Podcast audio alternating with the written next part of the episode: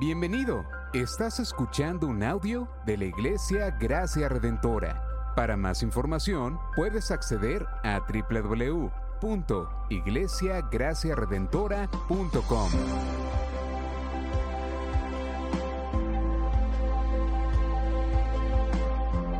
En la exposición de la palabra, el pastor Xavier Torrado.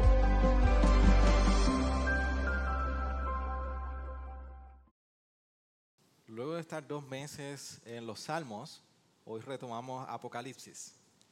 Así que espero que, que el viaje por Apocalipsis 15 hoy sea un poquito llevadero, porque hace tiempo que no estamos familiarizados con la serie de Apocalipsis. Así que voy a hacer mi mejor esfuerzo por guiarlos ustedes a puerto seguro hoy y que no salgamos confundidos. ¿Está bien? Así que vamos a Apocalipsis 5 y vamos a leer cuatro versos. Cuatro versos y yo quiero que usted realice un ejercicio. Usted va a leer esos cuatro versos y trate inmediatamente de sacar alguna aplicación o enseñanza que tiene esos cuatro versos. ¿El qué? 15, que yo dije, 16. 5. Yo les puedo decir, Apocalipsis 15. Apocalipsis 15, los primeros cuatro versos. Y usted va a tratar de entender qué dicen esos cuatro versos. Si usted logra entenderlo inmediatamente, tiene que verse conmigo al final del servicio. Si usted no lo entiende, bienvenido a mi mundo toda la semana. Todos los jueves y todos los viernes y todos los sábados. Así que vamos a leer la palabra del Señor. En Apocalipsis 5 y 15, otra señal en el cielo, grande y maravillosa, siete ángeles que tenían siete plagas, las últimas, porque en ellas se ha consumado el furor de Dios. Vi también como un mar de cristal mezclado con fuego a los que habían salido victoriosos sobre la bestia, sobre su imagen y sobre el número de su nombre, en pie sobre el mar de cristal, con arpas de Dios, y cantaban el cántico de Moisés, siervo de Dios, y el cántico del Cordero, diciendo, Grandes y maravillosas son tus obras, oh Señor Dios Todopoderoso. Justos y verdaderos son tus caminos, oh Rey de las naciones. Oh Señor, ¿quién no temerá y glorificará tu nombre? Pues solo tú eres santo, porque todas las naciones vendrán y adorarán en tu presencia, pues tus justos juicios han sido revelados. ¿Si entendió algo? O si no entendió nada, necesitamos orar. Que el Señor nos ayude. ¿Está bien? Señor, gracias en este tiempo que tú, por este tiempo que tú nos has concedido de adorar tu nombre y exaltar tu bendito nombre. Venimos delante de ti como quienes necesitamos desesperadamente de tu palabra y el alimento a nuestra alma. Pero es en tu palabra que nosotros tenemos la sabiduría necesaria, no solamente para la salvación, sino también para vivir fielmente de este lado del sol, en este tiempo, mientras aguardamos tu venida y la consumación de tu plan. Por eso te ruego que los ojos de nuestros corazones sean iluminados en tu palabra y que tú nos ayudes hoy a cada día más acercarnos en santidad al llamado que tú has hecho de vivir para tu, voluntad, para tu gloria. Que podamos abrazar tu palabra hoy y atesorarla y que esto pueda ser visto como una transformación en nuestras vidas hoy. Transforma nuestras vidas en el poder de tu palabra.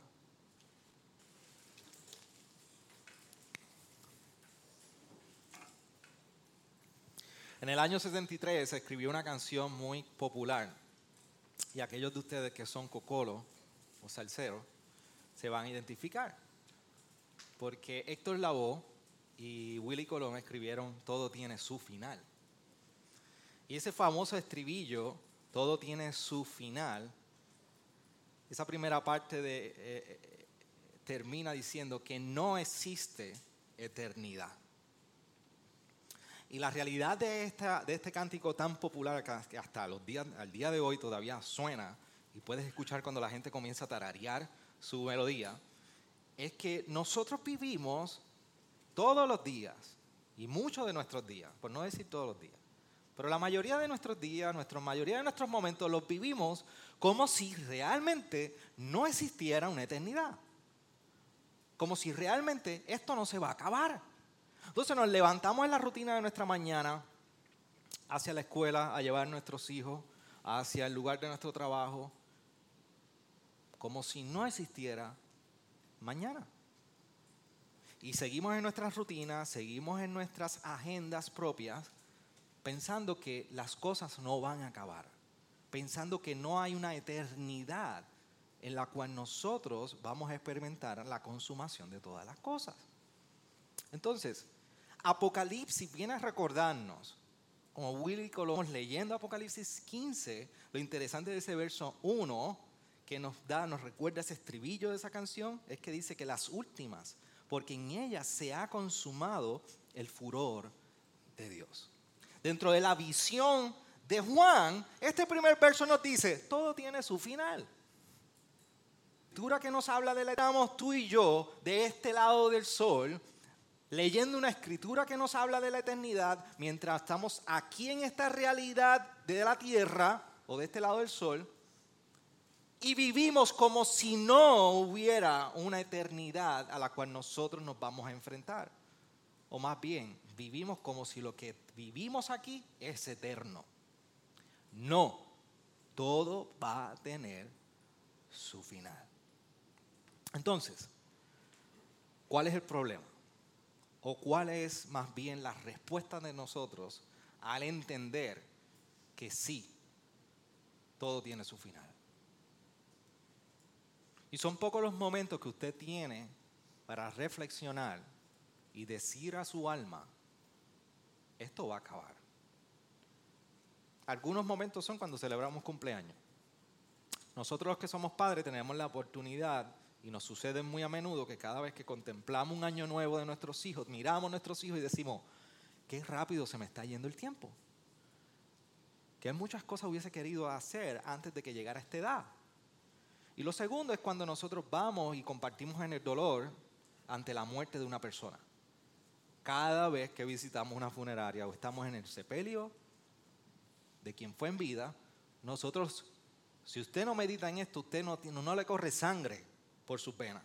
Pero la realidad es que vamos a una funeraria y vemos la muerte de frente y siempre tenemos que reflexionar. Mm, estoy cada día más cerca de esto.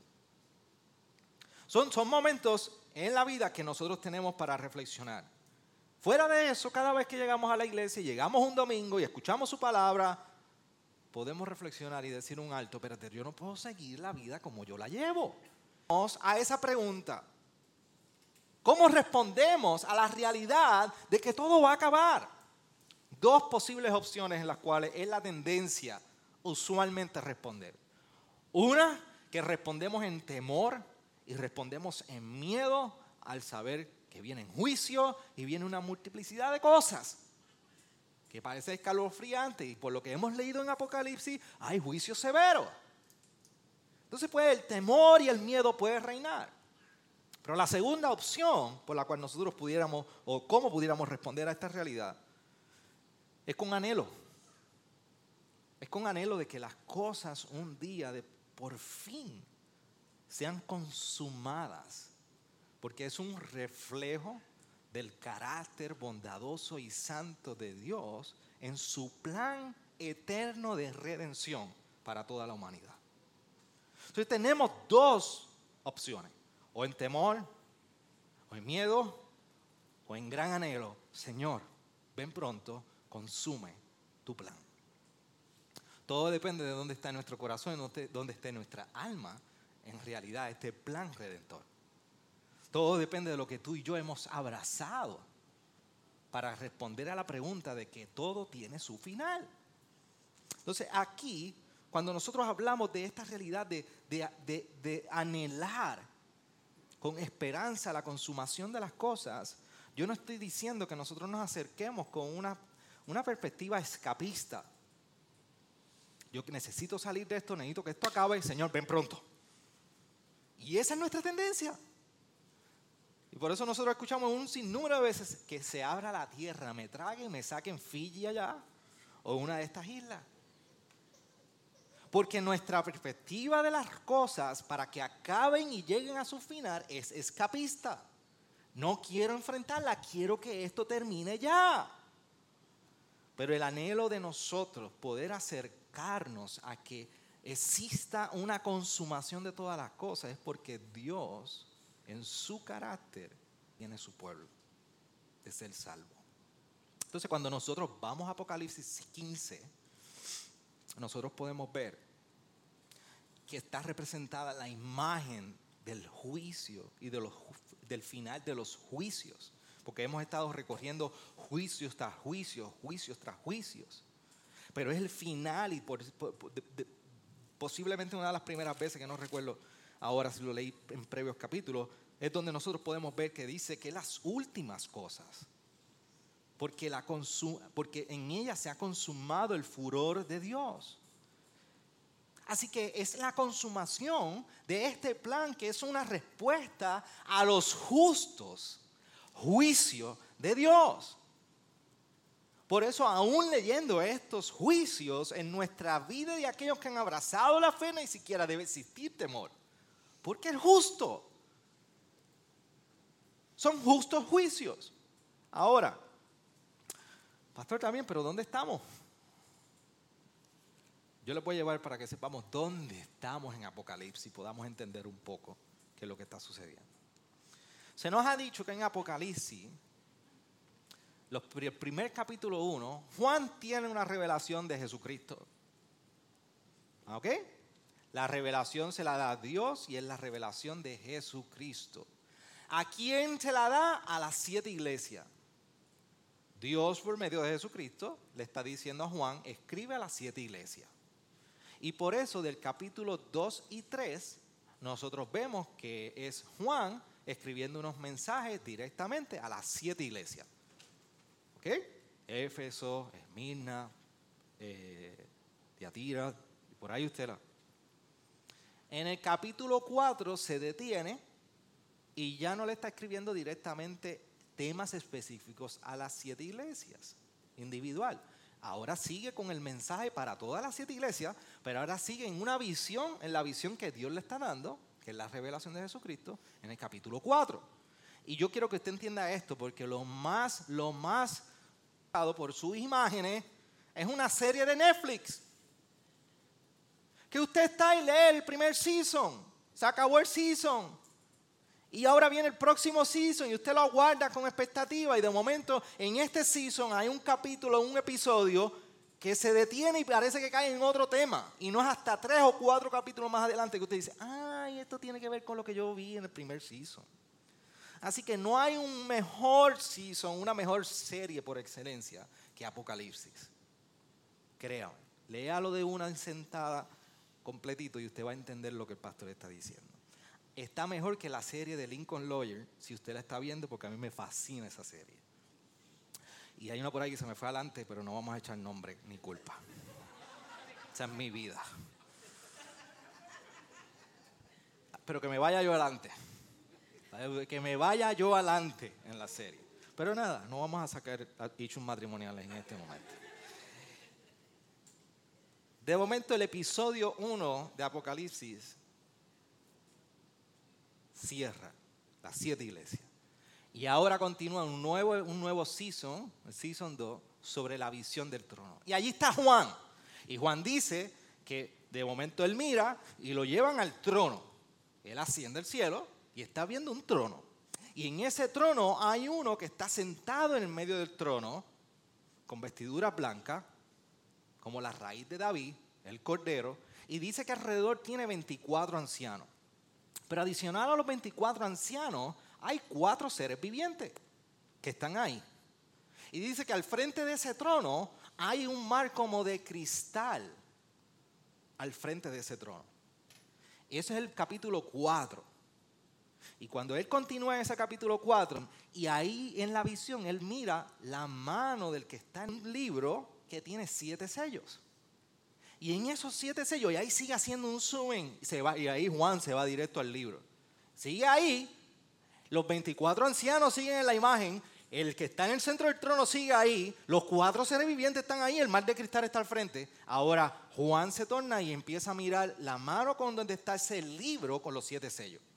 Y comienza un clamor de todos los seres vivientes a preguntarse quién será digno de desatar esos sellos. Porque entonces cada sello es un juicio. Y ahí comienza una serie de capítulos en este season, que, que la season, en el capítulo 1, sello 1, capítulo 2, sello 2, y comienza a desplegarse todos los, todos los, los sellos que nosotros estamos viendo en esa imagen. Ahora, dentro de esos sellos, que son juicios y juicios y juicios, el pueblo de Dios en la imagen de Juan, empieza a preguntarse, ¿y quién va a vindicar la sangre de nosotros? Acuérdate que este, el que está recibiendo, quienes están recibiendo esta visión de Juan, esta carta eh, de, de Apocalipsis, es un pueblo sufrido, perseguido y que está sufriendo las consecuencias de su fe. ¿Ok? Pues entonces en la visión hay un clamor. ¿Quién? ¿Hasta cuándo? ¿Hasta cuándo nosotros vamos a seguir en esto? Y Dios comienza a contestar la pregunta. Pero Él le dice, yo voy a vindicar la sangre, pero esperen un poco más de tiempo. Así que llega el, séptimo, al sexto sello y luego pasa al séptimo. Pero en ese séptimo sello sucede algo que en la visión de ese séptimo sello, ángeles con trompetas entran en escena. Volvemos, estamos en el trono, que está frente al mar como de cristal, hay 24 ancianos, cuatro seres vivientes, hay uno en el centro del trono y ahí tienen la mano derecha, tiene un libro. Así en el libro, se abre un séptimo sello. Y es este ángel que aparece con trompeta. ¿Y sabe cuántos ángeles aparecen con trompeta? Siete y comienza nuevamente. Es como una recapitulación de la serie. De los, los, juicios que se habían presentado en los sellos, ahora comienzan a desplegarse de manera distinta con trompetas. Y cada trompeta comienza a anunciar un juicio. Y en esos juicios Dios está estableciendo que está respondiendo la oración de su pueblo. Así que sucede que en ese séptimo sello, adentro de ese séptimo sello hay siete trompetas, pero Juan llega a la sexta. Y cuando llega a la sexta hay como un interludio hasta que llegamos a la próxima trompeta, que es la número siete. Y en esa trompeta número séptima hay cuatro capítulos de Apocalipsis que pasan mientras está la visión de la séptima trompeta capítulo 11 hasta el capítulo 15, todavía estamos en la séptima trompeta. Pero lo interesante es que en esa séptima trompeta hay dos grandes señales. ¿Se ve la secuencia cómo sigue creciendo? O cada vez más específico, sea la séptima trompeta la tocan, y no es Timmy Trumpet el que la toca, es un ángel, y toca la trompeta, y hay dos grandes señales. La primera nosotros la vimos en Apocalipsis 12, que es la mujer encinta y el dragón. Después de esa lucha que se ve entre la mujer encinta y el dragón, dice que en esa visión sube del mar o de la tierra una bestia. Y parece que esa bestia está ganando. Y parece que esa bestia está tomando el poder. Pero entonces en el capítulo 14 vemos la imagen del cordero el Cordero está en, el, en Monte y el Cordero triunfa sobre la bestia. Y espero que no se... Trono, hay un libro, se abren siete sellos, en el séptimo sello comienzan a tocar la trompeta. Siete trompetas y ahora estamos en la séptima trompeta y en la séptima trompeta han pasado cuatro capítulos y hay dos grandes señales. La mujer encinta con el dragón, la bestia que sube y ahora estamos en el capítulo 15. Así que estamos en ese séptimo, esa séptima trompeta que se ha tocado por este ángel y está la mujer con el dragón, sube la bestia y el cordero en el capítulo 14 ha vencido a esta bestia y ahora estamos en el capítulo 15. Inmediatamente a todo esto que ha ocurrido, nos encontramos en este capítulo. Por eso, déme ir sobre este capítulo, porque yo les prometí que los iba a llevar a Puerto Seguro hoy para que pudiéramos entender dónde nos quedamos. La segunda señal es esta del capítulo 15 que dice, y vi otra señal en el cielo, grande y maravillosa. Si usted va conmigo al capítulo 12, mira cómo empieza el capítulo 12. Dice, y una gran señal apareció en el cielo. Esa es la relación del capítulo 12 al capítulo 15. Son dos señales cuando se toca esa séptima, trompeta. Capítulo 15 dice, siete ángeles que tienen siete plagas. Las últimas porque en ellas se ha consumado el furor de Dios. Y vi también como un mar de cristal ¿Acuerdan el mar de cristal que estaba en el capítulo 4? Es el mismo. Lo único que ahora dice que está mezclado con fuego y a los que habían salido victoriosos sobre la bestia. ¿Cuál bestia, pastor? La del capítulo 13 que dice que sube del mar. Acuérdense que en el capítulo 13 se, describe, oye, olvídese usted le dijeron que la bestia era la marca de la vacuna y las teorías de conspiración que usted se puede imaginar. Aquí no tenemos espacio para eso. Eso no tiene que ver nada con lo que con Juan escribió ahí. Y si a usted le pusieron un número de tablilla 666 y usted dice Satanás está en el carro, no tiene que ver tampoco. Juan no estaba pensando en el carro de usted ni en las vacunas. Entienda lo siguiente. ¿Qué se dice la bestia? Pues si usted lee el capítulo 13, de ahí es que viene el famoso número del 666 de la bestia. Porque dice el versículo 18, al terminar ese capítulo, aquí hay sabiduría, el que tiene entendimiento, que calcule el número de la bestia. Porque el número es el de un hombre y su número es el 666. Y el versículo 17 decía, y que nadie pueda comprar ni vender sino el que tenga la marca, el nombre de la bestia o el número de su nombre. Así que lo que está diciendo Juan, que en la autoridad que está ejerciendo esta bestia, nadie podía hacer nada a causa de la autoridad de la bestia si no era en representación de su nombre o de su número. ¿Me siguen? Vamos al capítulo 15, versículo 2. Vi también como un mar de cristal mezclado con fuego y los que habían salido victoriosos sobre la bestia, sobre su imagen y sobre el número de su nombre, en pie sobre el mar de cristal con arpas de Dios. Miren lo interesante, que la imagen que está trayendo Juan, esta bestia que parecía que tenía autoridad, ha sido vencida. El capítulo 14, verso 4 nos dice que el Cordero los redimió y ellos vencieron. Y estos victoriosos, el número de los 144 mil, siempre en el libro de Apocalipsis ha sido una representación de los mártires, los que habían muerto y habían permanecido fieles en el testimonio del Cordero. Y que Dios está vindicando su muerte y presenta la imagen de los victoriosos, que se entiende que son los mismos 144 mil, del libro de Apocalipsis, que está en ese mar de cristal, que ahora tiene fuego, y están sobre, han vencido sobre el nombre de la bestia y sobre el 666. Es una imagen para decir, ¿y cómo están los victoriosos? ¿Y con qué está asociado el arpa? Siempre está asociado con la alabanza. Y por eso el verso 3 dice, y cantaban el cántico de Moisés, siervo de Dios, y el cántico del Cordero Grandes y maravillosas son tus obras, oh Señor Dios.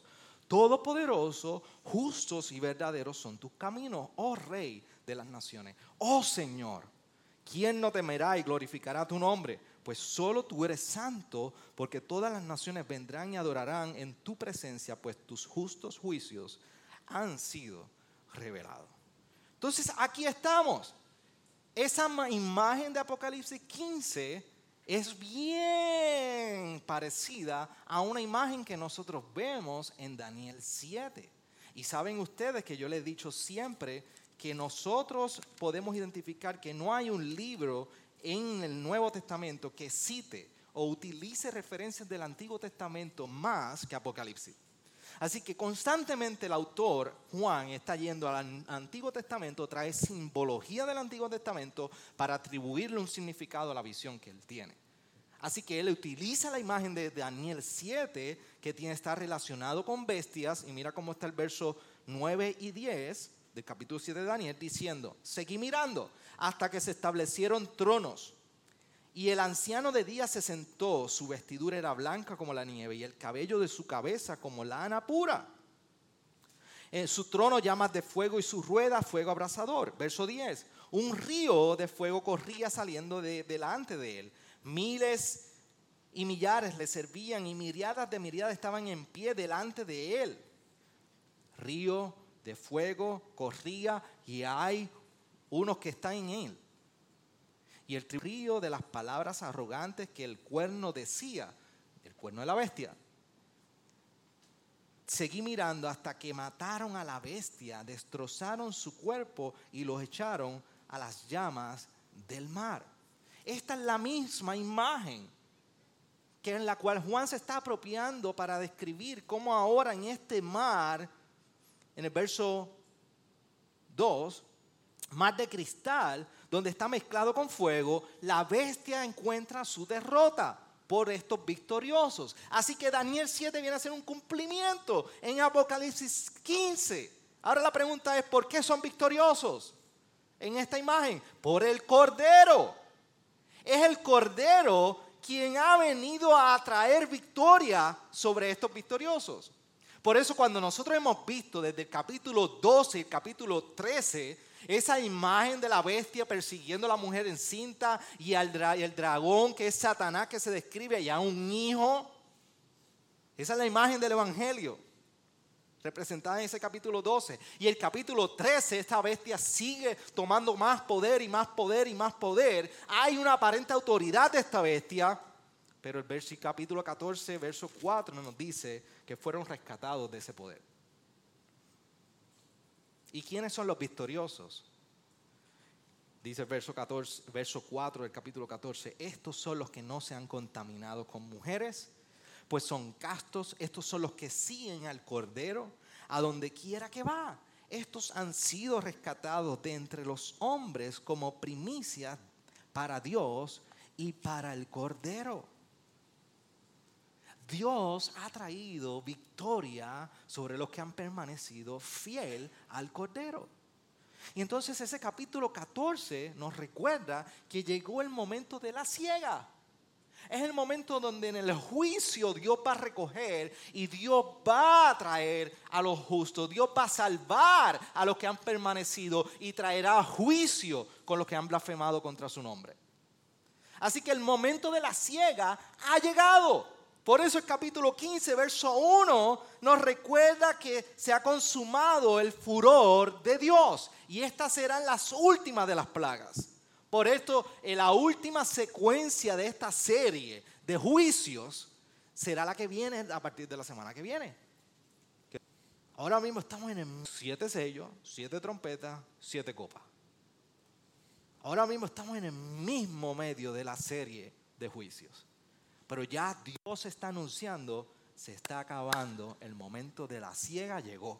Por eso la última imagen de esos capítulos 16 al 20 en el capítulo 14 es una imagen de los ángeles con la, con la hoz viniendo a recoger una hoz afilada, cortando racimos de vid en la tierra. Porque el momento de la ciega llegó. Ahí es donde nosotros estamos en Apocalipsis 15 hoy. Y yo estoy haciendo tres preguntas, me estoy llevando por tres preguntas para que podamos entender. ¿Qué está comunicando este pasaje? Eso es lo que acabo de describir. Ahora yo quiero que nosotros entendamos qué significaba para la iglesia este pasaje. Para, para, la iglesia que recibía esta carta o este libro, significaba que en una aparente y en una aparente derrota ante el sufrimiento que estaban experimentando en ese primer siglo por causa de la persecución, se les está recordando en Apocalipsis 15, el momento está llegando, el momento final, y Dios va a vindicar la sangre de los justos que han muerto y que han permanecido fiel. Ay, pastor, ¿pero qué ese mensaje es como repetitivo? Pues sí, te tengo que decir que sí, que Apocalipsis es medio repetitivo, porque usted se lo olvida hoy y mañana necesita ser recordado. Sencillo. Pero hay algo bien característico de Apocalipsis. Y es el cántico de Moisés, de ese rojo. Moisés canta, maravillado por la redención y la salvación de Dios a su pueblo. Y aquí Juan está haciendo referencia a ese mismo cántico de ese éxodo donde el pueblo fue redimido y fue salió victorioso ante la persecución de sus enemigos. Y Juan está diciendo, ahora no solamente un primer éxodo sucedió, ahora viene un nuevo éxodo para la iglesia, que cruzará al otro lado de la persecución, pero serán victoriosos. Y por eso Juan está utilizando la visión, o más bien está apropiándose de Éxodo 15, donde se manifestó este cántico y se está desplegando el carácter de Dios. El nuevo, un nuevo éxodo va a venir.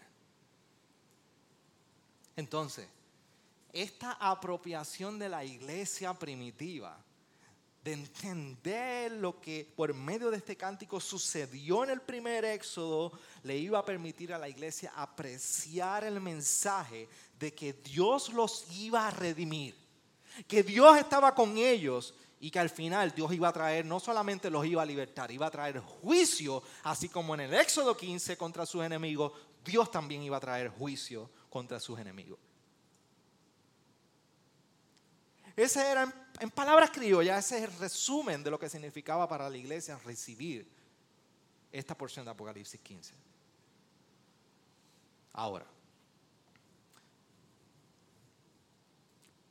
¿qué implica para ti y para mí hoy?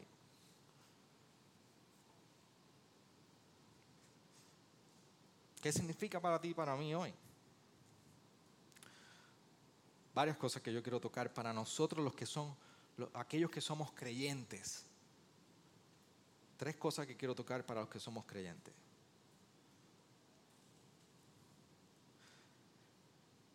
Esta victoria del Cordero para nosotros hoy es la victoria de Cristo. Exactamente la victoria de Cristo. Y cuando nosotros vamos a Juan en precisamente las palabras del versículo 33, Jesús viene haciendo unas declaraciones intercesoras por la iglesia, sus discípulos. Y por eso en el versículo 33 dice, estas cosas os he hablado para que en mí tengáis paz. En el mundo tenéis tribulación, pero confiad, yo he vencido al mundo. Los, los tiempos que tú y yo vivimos como, como creyentes y como aquellos que vivimos en la fe cristiana, pareciera en muchas ocasiones hay aparente derrota y que esta fe se vive más en sufrimiento que nada. Entonces, ante los retos que tú y yo podemos enfrentar, tenemos que estar conscientes no solamente intelectualmente, de que Cristo ha vencido. Cristo ha vencido en nuestros días. Por eso cuando nosotros podemos, tú puedes evaluar en tu soltería, tú puedes vivir una vida en deleite y en santidad, porque Cristo ha vencido. En tu matrimonio, porque Cristo ha vencido, hoy tú y yo nos podemos acercar a las diferencias matrimoniales en reconciliación y en esperanza de que hay transformación para nosotros, porque Cristo ha vencido. En nuestra crianza, nuestros hijos son el objetivo de nuestros días. Y déjame decirte, ten cuidado de poner toda tu esperanza en solamente en lo que tú eres capaz de hacer para cuidar a tus hijos.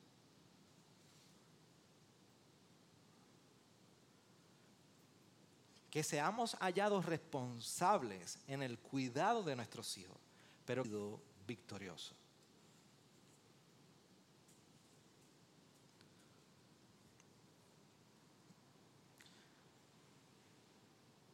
¿Cuántos de nuestros días los caminamos con la conciencia de que hay un final? Y podemos abrazar en anhelo la consumación de ese final, porque Cristo ha vencido. Eso la tiene que contestar tú. No solamente la, la victoria de Cristo nos brinda seguridad en estos días que nosotros vivimos, lo segundo es que también define muchísimo en, en, el carácter de nuestra respuesta a Dios. Que lo podemos resumir en santidad. Porque cuando nosotros vemos la respuesta de un pueblo victorioso ante la victoria del Cordero y que cantan y dicen, grandes y maravillosas son tus obras, oh Señor, justos y verdaderos son tus caminos oh Rey de las naciones, oh Señor, ¿quién no temerá y glorificará tu nombre? Es una declaración exclusivista. Porque nuestra respuesta a Dios no es simplemente anclada en atributos morales. Tu respuesta y mi respuesta a Dios no es simplemente por cuán moralmente correcto tú eres.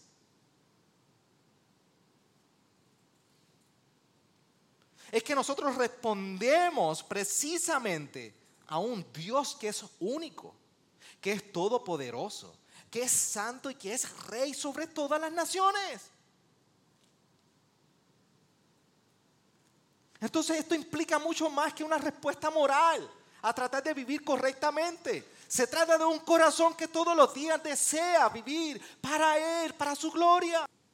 Y esta semana yo hablaba con un grupo de pastores, cómo, cómo nosotros podemos llegar al punto de desvirtuar lo que la integridad realmente es. Integridad no es estar revestido de perfección. Integridad es que nuestros corazones tienen la inclinación en santidad a decir, estoy mal. Estoy mal. Estoy roto y necesito que Dios obre en mi vida. Eso es ser íntegro. Y tercero, implica que podemos tener perseverancia en testimonio de fe por la redención del Cordero. Ese verso 4 del capítulo 14 dice, y estos han sido rescatados de entre los hombres como primicia para Dios y para el Cordero. Tú y yo no podemos seguir, déjeme decirle algo, Iglesia Gracia Redentora. Tú y yo no podemos seguir abrazando nuestra reputación y nuestro estatus social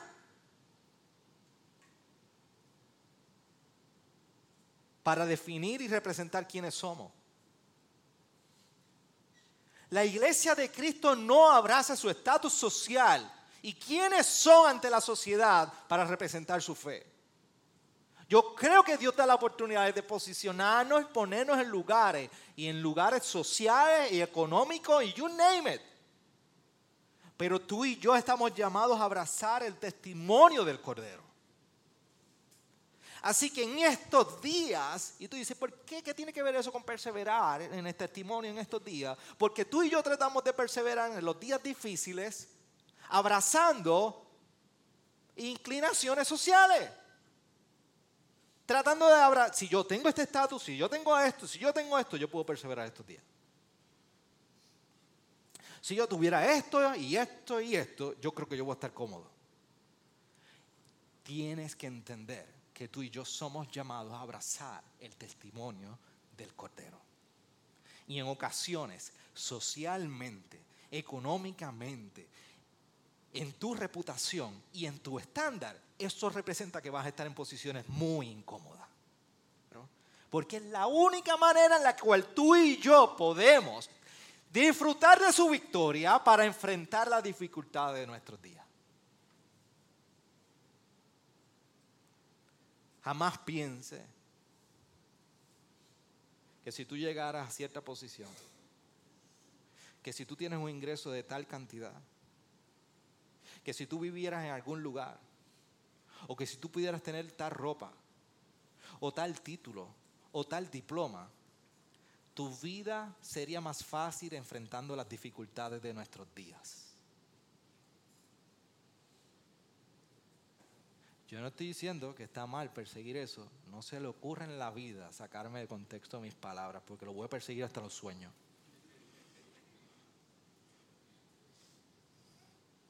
Usted entiende lo que yo estoy diciendo. Usted necesita abrazar el testimonio del Cordero. Y a veces eso nos va a poner en posiciones muy contrarias a la que usted está esperando. Porque nada, nada de lo difícil de tus días y de mis días puede ser enfrentado sin la, sin la, sin la victoria del Cordero. Nada. Aún la Biblia más nueva y más linda, con las mejores anotaciones, jamás va a poder representar que usted va. Entonces, ¿qué implica para nosotros? Que la victoria de Cristo brinda seguridad para este tiempo. Dos, que define nuestra respuesta, el carácter de nuestra respuesta a Dios en santidad. Y tres, que el abrazar el testimonio del Cordero trae perseverancia en nuestro testimonio por la redención de ese Cordero. Al no creyente, y si está aquí o me están escuchando luego cuando está grabado, o si alguno piensa que es creyente y Dios le revela que no es creyente, dos cosas implica. Respuesta. Respuesta a Dios. Apocalipsis 15 es un llamado a responder a su victoria porque Él es único. Entonces, tu vida y mi vida demanda una respuesta a Él. Tarde o temprano vas a tener que dar una respuesta a Él. Algunos la estamos dando de este lado del sol. Otros la tendrán que dar cuando estén frente al trono.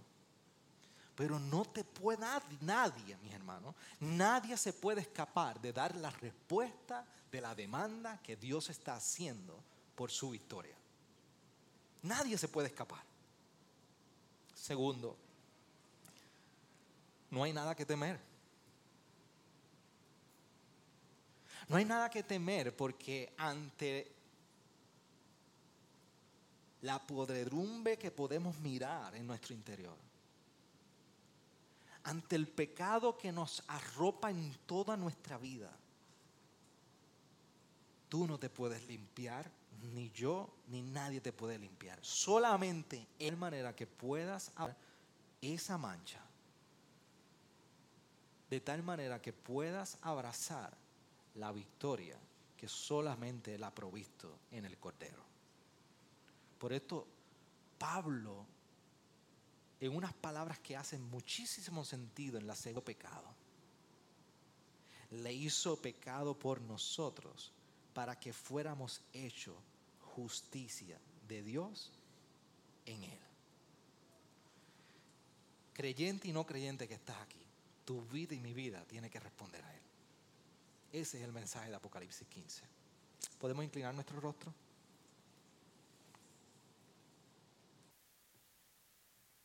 Toma cinco segundos para 30 segundos.